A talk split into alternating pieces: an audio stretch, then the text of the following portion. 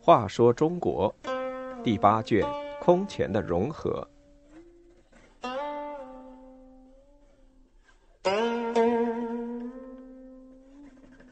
七十八，江陵的陷落。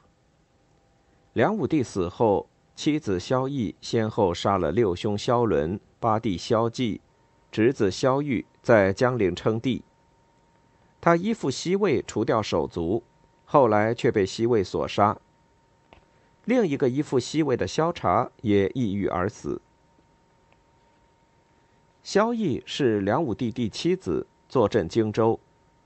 萧渊明寒山战败之后，梁军几乎全军覆没，荆州兵力成为梁朝重要的军事力量。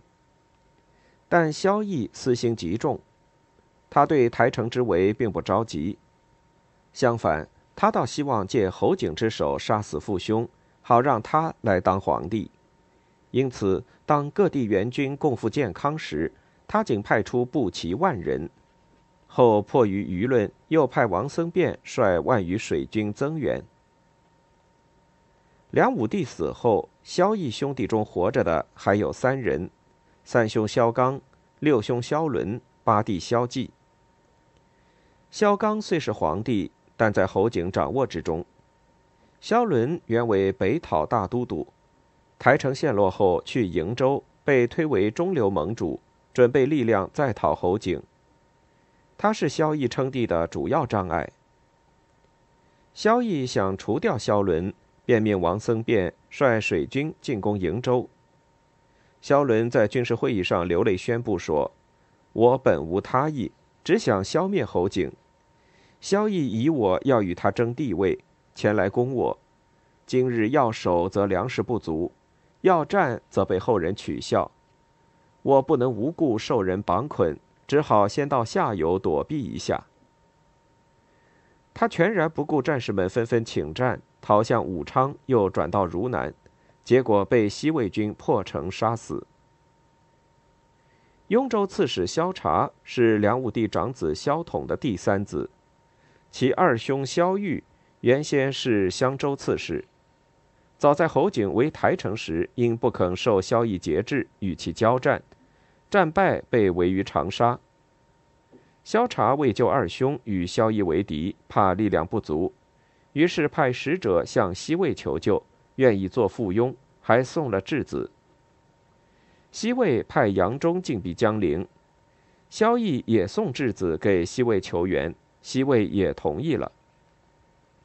在这期间，萧伦为救萧玉，曾写信给萧绎说：“骨肉之战，欲胜欲酷，捷则非功，败则有丧。”但萧绎不听。大宝元年（公元550年）四月，萧玉终于在长沙兵败被杀。萧伦死后，萧纪成为萧绎的主要障碍。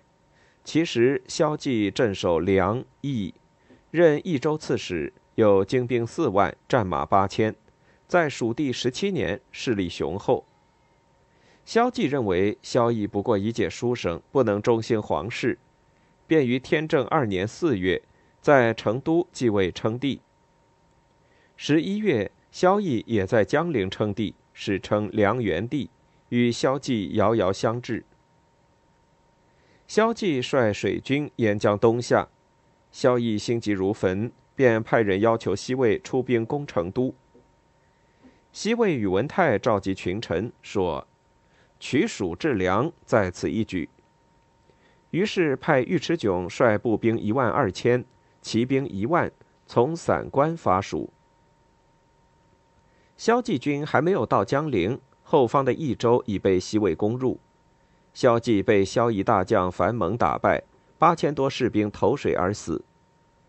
樊猛赶到萧纪住处，萧纪绕船而逃，将一袋金饼掷向樊猛，说：“送我去见七官。”樊猛说：“天子不可见，杀足下这金子不也是我的？”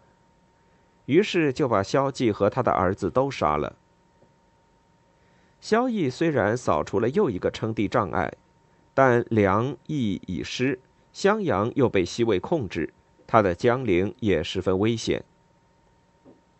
萧绎对西魏的态度发生了变化，提出要收复梁益二州。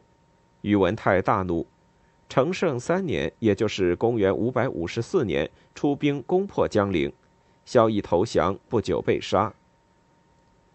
他在死前把十四万卷图书付之一炬，并把宝剑折断，说：“文武之道，今夜都完了。”西魏封萧察为梁王，成立了傀儡政权后梁。其实，西魏已把江陵百姓十多万口驱至关中，分赏给将士做奴婢，老弱病残全被杀死，又抢走了许多珍宝。萧察得到的只是一座空城。他悔恨不已，最后也忧愤而死。